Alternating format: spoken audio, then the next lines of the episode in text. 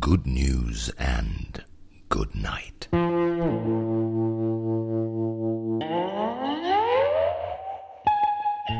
Der Podcast zum Einschlafen. Folge 2. Ein Lichtblick für die Demokratie und der Stein der Weisen. Die gute Nachricht dieser Folge, der Lichtblick der Demokratie, erreicht uns ausgerechnet aus dem Norden, aus Großbritannien. Das erstaunt. Denn die Briten sind ja dieses Jahr nicht durchgängig aufgefallen mit, wie soll ich sagen, geiler Demokratie. Sagen die einen. Die anderen sagen, es gab Sternstunden der Demokratie. Das britische Parlament hat in tumultartigen Sitzungen und mit freimaurerischen Requisiten die Demokratie am Leben gehalten. Sie haben, naja, Despoten wäre ein bisschen zu viel gesagt. Ich glaube, selbst wenn sie es versucht hätten oder versuchen werden oder würden, es würde nicht gelingen. Nun, Boris Johnson und Theresa May haben sie davon abgehalten, allzu groben Unfug zu treiben. Besonders hervorgehoben sei hier Chapeau the late great Mr. Speaker, John Burko, also nicht verstorben, sondern äh, nicht mehr Speaker, der, wie ich finde, wirklich auffiel durch fachlich ansprechendes Entertainment. Wie dem auch sei, niemand hat damit gerechnet, dass ausgerechnet dieser Tage aus eben diesem Parlament eine wirkliche Fackel der Vernunft herausleuchtet. Dem ist aber so. Denn das britische Parlament hat noch vor seiner Auflösung dafür gesorgt, dass 30.000 Einladungen verschickt werden ins Land, um ein Citizens Assembly zusammenzustellen, welches im nächsten Jahr für den Klimaschutz und das Klimaschutzprogramm der britischen Regierung Vorschläge zu erarbeiten hat. Nun, warum ist das ein Lichtblick der Demokratie? Der Reihe nach. Zunächst, was ist ein Citizens Assembly? Ein Citizens Assembly ist direkt übersetzt eine Bürgerversammlung. Und ich kann Ihren Jubel, geneigte Hörer, durch die Kissen hindurch hören, die Sie sich gerade verzweifelt aufs Gesicht drücken. Ich weiß, Sie denken, toll, ganz prima, Bürgerversammlung. Das ist es, der Lichtblick der Demokratie, ganz sicher. Nicht? Aber ist es, glauben Sie mir. Und glauben Sie mir blind, denn Sie können ja gerade weder mich noch die Demokratie sehen. Tatsächlich können immer weniger derzeit die Demokratie sehen, weil ja auch nicht viel davon übrig ist, gemessen an dem, was wir uns heutzutage davon versprechen, nämlich alles. Mehr Geld bei weniger Arbeit, besserer Umwelt und umfassender Gerechtigkeit für alle sowie sich regelmäßig zwitschernd von Baum zu Baum schwingenden rosa Elefanten. Dieses Versprechen wird, vorsichtig formuliert, so nicht eingelöst, weshalb sich ja aus Frust aller Ortens die Heulsusen mit den altvorderen Gedanken aus ihren Bunkern wieder herauswagen und vorwiegend im Internet, aber zunehmend auch bei Wahlen nach starker Führung betteln. Also betteln, nicht battlen, mit E. Das deutsche betteln, nicht das englische battlen, obwohl einige ganz irre äh, ja schon zu den Waffen gegriffen haben. Sie betteln und batteln also um Führung, damit uns armen Dummerchen jemand den Weg aus dem Nebel und der Trübheit der derzeitigen Demokratie weise. Man hat es ja bei den Landtagswahlen in Thüringen bemerkt an den sehr guten Ergebnissen. Für eine Partei, geführt von einem Wessi. Ausgerechnet ein Turnlehrer aus Lünen. Schwerpunkt Völkerball wurde zur Hoffnung des völkischen Gedankenguts. Und wenn wir Pech haben, findet sich demnächst eine neue Leni Riefenstahl und dreht mit Björn in der Hauptrolle Triumph des Turnbeutels. Aber wie er schon angedeutet, ist das nicht ein Unfall und ich will auch gar nicht lange drauf rumreiten, sondern eher ein Symptom.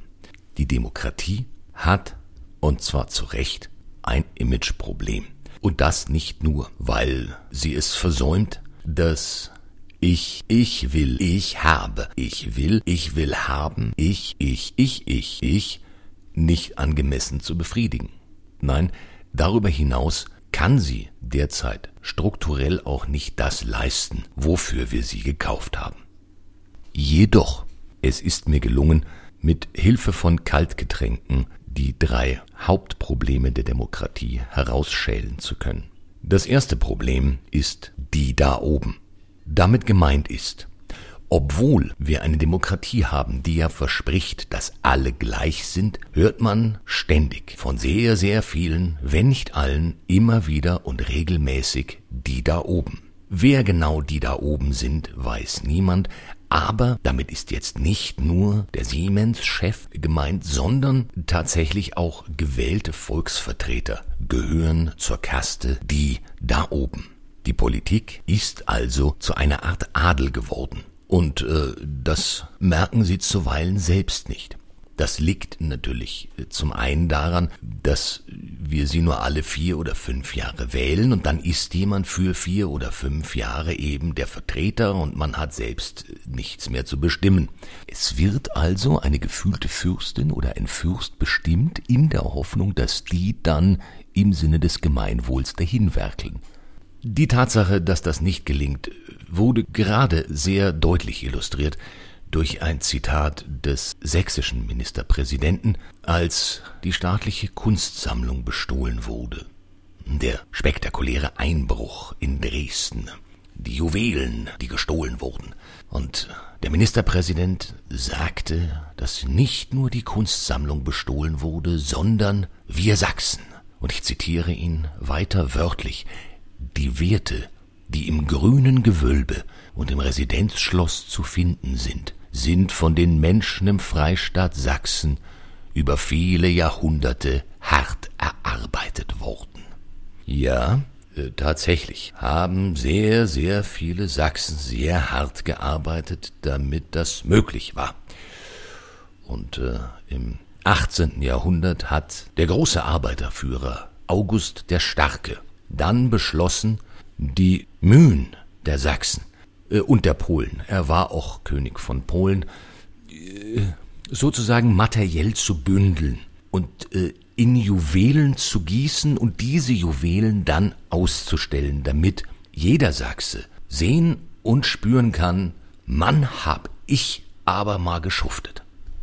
Das klingt jetzt vielleicht ein bisschen weit hergeholt. Ich denke aber, es illustriert, dass auch von Seiten der Volksvertreter das Demokratiebild so ein bisschen verrutscht ist.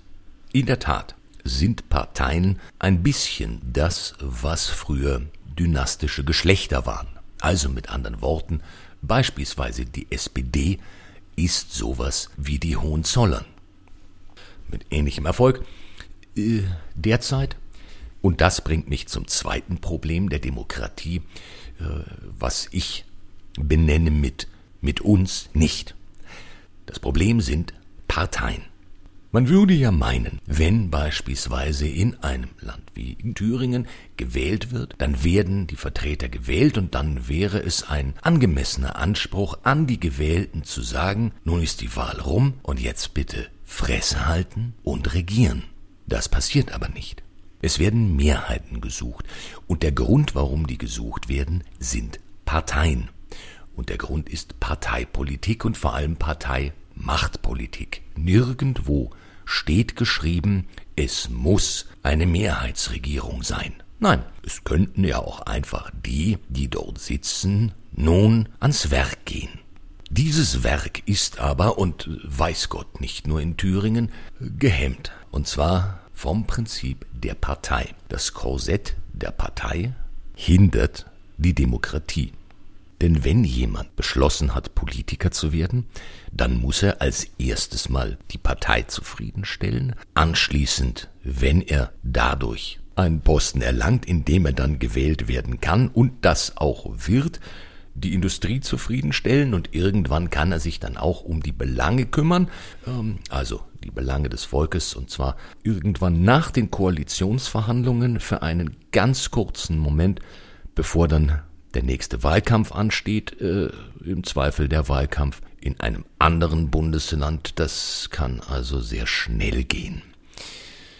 Es bleibt also recht wenig Zeit für das Volk. Das spürt das Volk, die Bürgerin und der Bürger natürlich. Und deswegen fühlen sich zunehmend viele vernachlässigt und wollen mehr mitreden.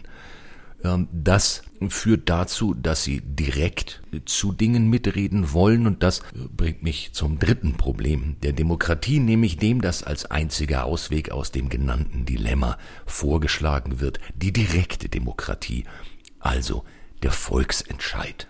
Wir stimmen über etwas ab, wir lassen da nicht einfach die da oben bestimmen, sondern eine Frage wird ans Volk gestellt und das geht dann an die Urne oder ins Internet oder wohin immer Sie gerade gehen wollen und dann stimmen Sie ab und dann wäre irgendetwas besser, heißt es. Dass das Unfug ist, weiß man seit dem Brexit. Denn hier kommt man an einer unumstößlichen Tatsache nicht vorbei, nämlich Menschen und äh, damit auch Bürger sind Idioten. Das klingt hart, ist aber so. Denn wenn jemand einfach nur zu Hause sitzt und eine Frage gestellt wird, sollen wir ab nächsten Jahr die Kraftwerke A, B und C abschalten, dann sagt ein Teil aus Prinzip natürlich sofort, ein anderer auf keinen Fall, mein Onkel arbeitet da, ein dritter bitte nicht, ich habe einen Teil meines Rentenfonds in Aktien angelegt von dem Unternehmen, die diese Kraftwerke unterhält. Ein vierter Teil sagt, welche Kraftwerke ist mir doch egal. Ein fünfter Teil sagt, Wurscht am Arsch. Und ein sechster Teil geht einfach wählen, weil er Lust hat und kreuzt irgendwas an. Das Ergebnis ist also, vorsichtig gesagt, nicht fachlich repräsentativ. Direkte Demokratie ohne Ahnung bei den Beteiligten ist also, wie der Fachausdruck lautet, Scheiße. Die entscheidende Frage ist, sind Menschen immer Idioten oder gibt es Konstellationen, in denen sie sich aus ihrem Uridiotenzustand lösen können und etwas anderes werden? Also anders in Richtung oder im Sinne von nützlich. Ja. Und das bringt mich, und diese Überleitung hätte ich mir so lange nicht vorstellen können, zu den Briten beziehungsweise ihrer Bürgerversammlung. Die ist nämlich, so seltsam es anmuten mag, eine Lösung für genau diese zugegebenermaßen sehr oberflächlich dargestellten Grundprobleme der Demokratie. Die Damen und Herren auf den Inseln haben also Einladungen verschickt an 30.000 zufällig ausgewählte Bürger. Diese ausgewählten Bürger haben nun die Möglichkeit zurückzuschreiben und zu sagen, hallo, ja, ich wäre dabei. Von all denen, die sich bereit erklären, mitzumachen, werden dann 110 Personen ausgewählt, und zwar danach, dass sie möglichst divers sind, also unterschiedliche Ansichten, unterschiedlichen Alters und was sich sonst noch so an Unterschieden findet. Im Anschluss werden sich dann diese 110 im nächsten Jahr an vier Wochenenden treffen, dürfen an diesen vier Wochenenden Fachleute einbestellen, Wissenschaftler, wen immer sie wollen. Vielleicht hat der ein oder andere hm, seine Tante lang nicht gesehen. Das Thema, das behandelt wird, ist, wie ja schon erwähnt, Klimawandel. Es geht darum, was soll Großbritannien tun, um 2050 CO2-neutral zu sein. Und die Hoffnungen sind sehr hoch, dass diese 110 Bürger dann tatsächlich mit Lösungen daherkommen, die sonst so keiner ins Spiel gebracht hätte. Warum besteht diese Hoffnung? Denn sie besteht zu Recht. Hauptgrund dafür ist Irland. Da haben sie sowas ähnliches schon mal probiert. Es waren nicht 110, sondern 99 Auserwählte und die haben sich an Wochenenden zusammengesetzt und über in Irland sehr spektakuläre Themen wie beispielsweise Abtreibung und gleichgeschlechtliche Ehe beraten. Und trotz der Tatsache, dass Irland erzkatholisch ist, waren die Ergebnisse erstaunlich vernünftig. Also vernünftig vielleicht nicht unbedingt aus der Sicht des Erzkatholischen, aber sehr vernünftig aus Sicht der Vernunft. Und das Erstaunliche war, dass dies geschah, obwohl sehr, sehr viele der Beteiligten zu Beginn der äh, Palaver nicht unbedingt modern in ihrem Denken waren.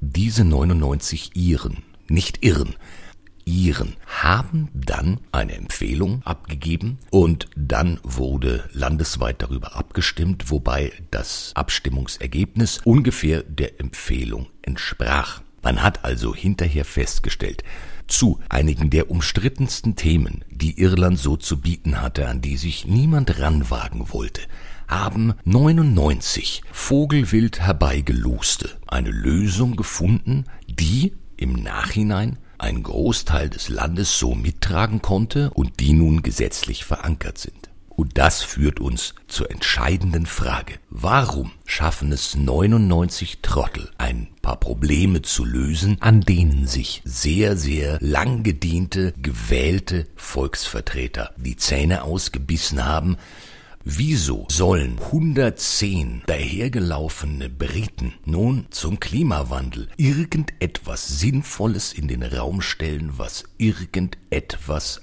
ansatzweise nicht Blödes bewirken kann? Der Grund dafür ist, dass das Prinzip dieser Art Bürgerversammlung die drei vorhin dargestellten Probleme auf einmal lösen kann.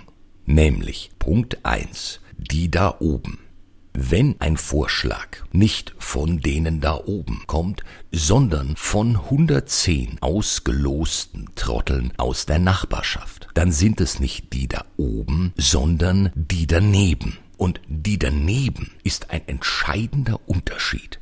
Die daneben eignen sich in keinster Weise für Verschwörungstheorien die daneben haben, da man sie ja kennt oder schon mal an der Bushaltestelle gesehen hat, nicht ansatzweise den Stallgeruch von irgendwelchen großen Bankhäusern oder Adelsfamilien oder Parteien.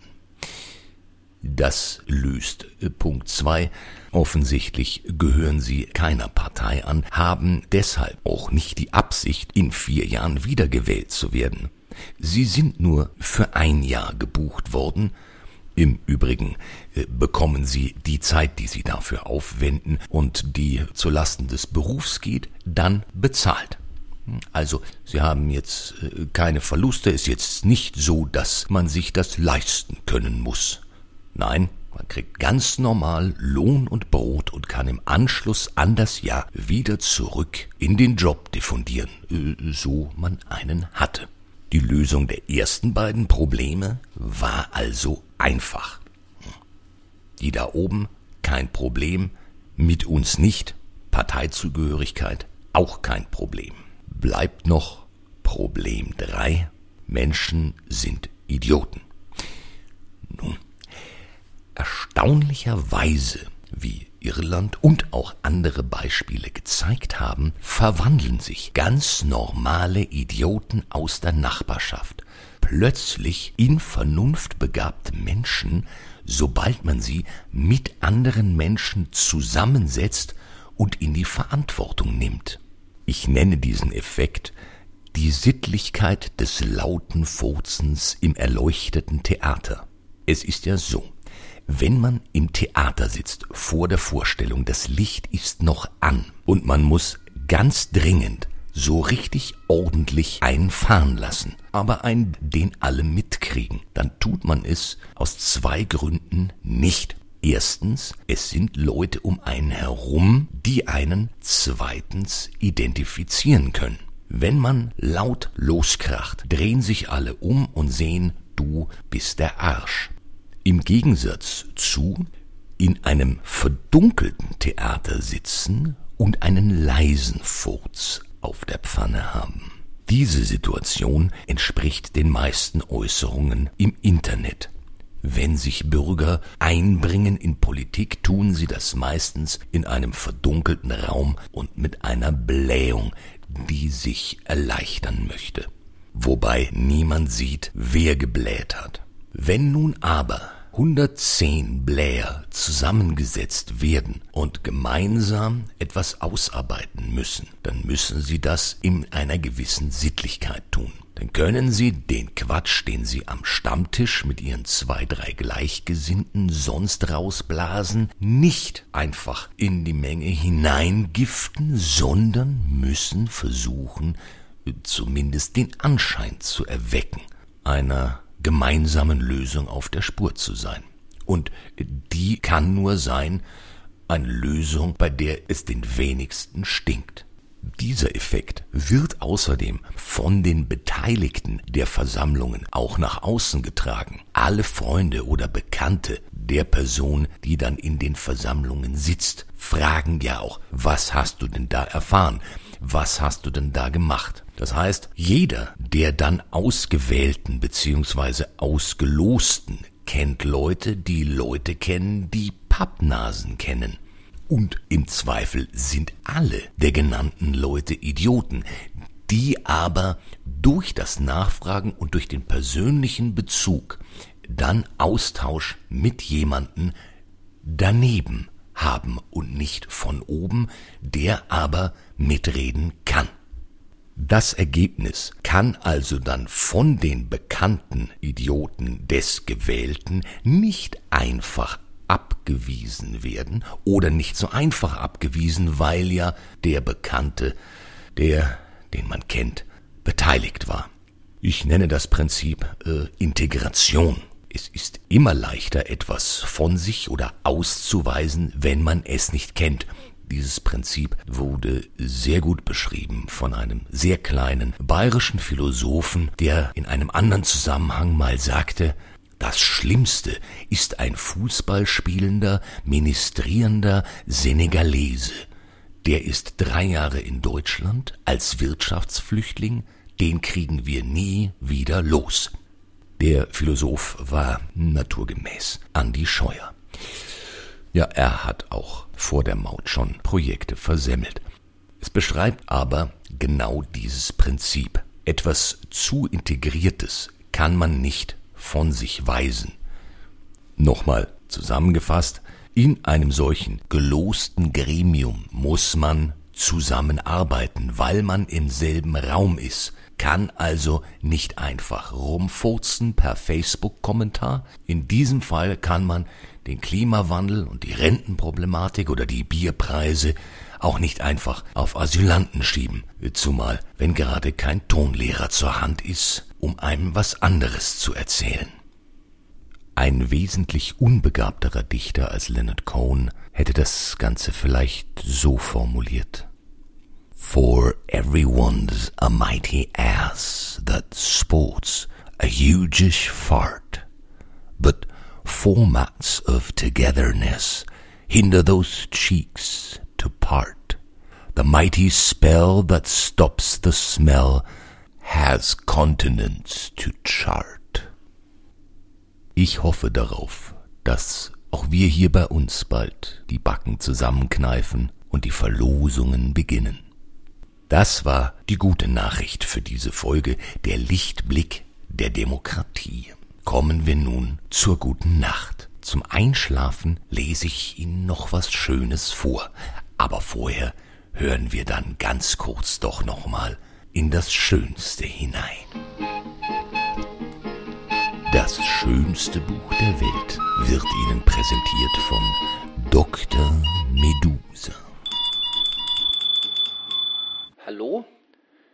mir den Arm gebrochen. Was soll ich nur tun? Gut, dass ihr fragt, junger Fremder.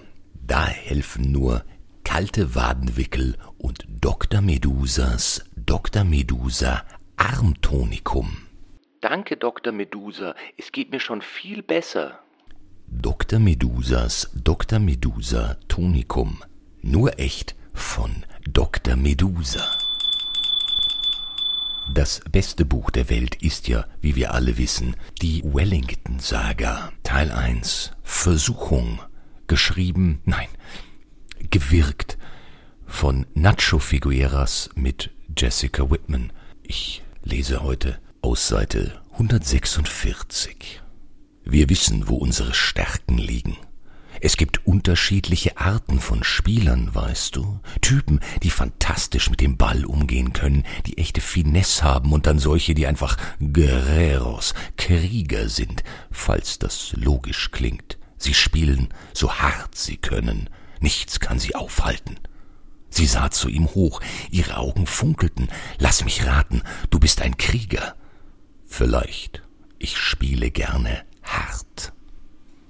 Puh, das war heiß. Und deshalb braucht es wieder mal ein wirklich schweres Geschütz, um Morpheus Arme aufzusuchen. Deshalb nun zur guten Nacht aus einem Lexikon. Nein, dem Lexikon. Diderots Enzyklopädie von 1751. Ein Eintrag, der zum vorhin Gesagten recht gut passt, denn ich habe mit einer sehr einfachen Lösung gezeigt, wie man aus Vollpfosten vollwertige Bürger machen kann. Sie hören deshalb den Eintrag Der Stein der Weisen. Wäre die Gier nach Reichtümern, sagt Fontenelle, nicht so mächtig und infolgedessen so blind wie sie ist, so wäre es undenkbar, dass ein Mann, der behauptet, er besäße das Geheimnis Gold zu machen, einem anderen Geld entlocken könnte, um ihm sein Geheimnis zu verraten. Welchen Bedarf an Geld mag dieser glückliche Sterbliche wohl haben?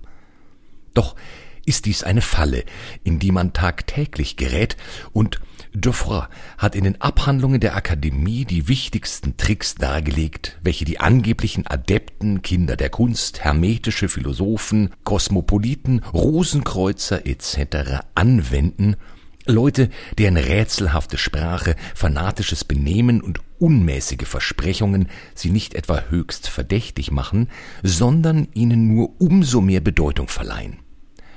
Wir wollen nicht wiederholen, was Geoffroy über ihre verschiedenen Betrügereien sagt. Es ist nahezu unsinnig, auf diese Leute zu hören, falls man auf irgendeinen Gewinn hofft. Deshalb werden wir nun einige Beobachtungen des Historikers der Akademie der Wissenschaften über den Kern der Sache wiedergeben. Es könnte der Kunst durchaus unmöglich sein, Gold zu machen, wie es im Schoß der Erde geschieht. Das heißt, aus den Stoffen, die nicht Gold sind. Noch nie hat die Kunst auch nur ein Körnchen Gold aus einem der unvollkommensten Metalle gemacht, die den Alchemisten zufolge Gold sind, das der Natur missglückt sei. Sie hat noch nicht einmal einen Kieselstein daraus gemacht. Allem Anschein nach behält sich die Natur alle Erzeugungen vor. Dennoch lässt sich nicht beweisen, dass es unmöglich ist, dass ein Mensch nicht stirbt. Außer geometrischen lassen sich Unmöglichkeiten nicht beweisen, aber eine ungeheure, in gewisser Weise durch die Erfahrung bewiesene Schwierigkeit muss, wenn nicht in der Theorie, so doch in der Praxis als Unmöglichkeit behandelt werden. Die Alchemisten geben vor, das Gold in seine Urstoffe aufzulösen und daraus irgendeine Materie zu gewinnen, ein Schwefel, der mit einem anderen Mineral vermischt, beispielsweise Quecksilber oder Silber, dieses in Gold verwandele, was dessen Menge auf Erden vermehren würde. Aber noch nie hat jemand ein Metall in seine Urstoffe aufgelöst. Man kann sie verändern, zuweilen so stark entstellen, dass sie nicht mehr kenntlich sind aber man kennt auch die Mittel, sie in ihrer ursprünglichen Form wieder erscheinen zu lassen. Ihre Urstoffe waren nicht voneinander getrennt. Zwar hat man mit Hilfe des Brennspiegels Auflösungen erreicht, die das gewöhnliche Ofenfeuer nicht erreicht hätte, aber auch damit käme ein Alchemist nicht weiter. Denn im Feuer der Sonne verfliegen sowohl das Quecksilber wie der Schwefel der Metalle, welche die aktivsten und wertvollsten Grundstoffe wären, und der Rest verglast und entzieht sich jedem Experiment. Selbst wenn man einen wohlgetrennten Goldschwefel hätte und ihn beispielsweise auf Silber auftrüge, so würde er doch nur eine Masse Silber in Gold verwandeln, die der Masse Gold entspräche, die man ihm entnommen hatte. Ich vermute, er hätte ihm das Gewicht und alle anderen ursprünglichen Eigenschaften verliehen. Dennoch hätte man diesen Schwefel ebenso gut an dem Ort belassen können, an dem er sich notwendigerweise befand.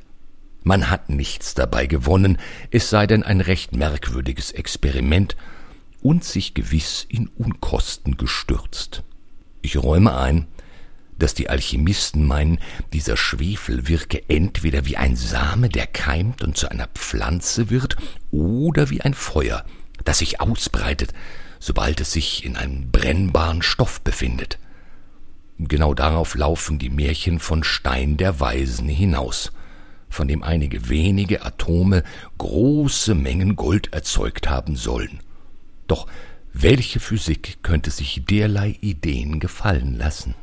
Ich räume auch ein, dass man, sollte man, wie Sie sagen, aus irgendeiner Materie, die kein Gold ist, wie dem Tau, dem Manna, dem Honig etc., irgendein Quantum des Universalgeistes gewinnen können, das geeignet wäre, Silber oder Kupfer in Gold zu verwandeln, daraus Nutzen ziehen könnte.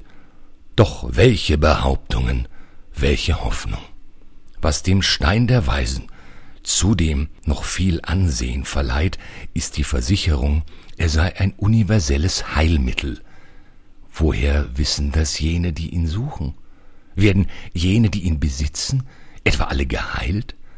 Und wenn sie wollen, so werden sie, ohne ihr Geheimnis zu verraten, mehr Gold haben, als alle ihre Öfen herzustellen vermögen. Wollte man untersuchen, was dem Gold solche wunderbare physikalische Kräfte verliehen hat, so würde man bald sehen, dass ihr Ursprung in seinen willkürlichen und vereinbarten Eigenschaften liegt, welche die Menschen so stark berühren. Gute Nacht.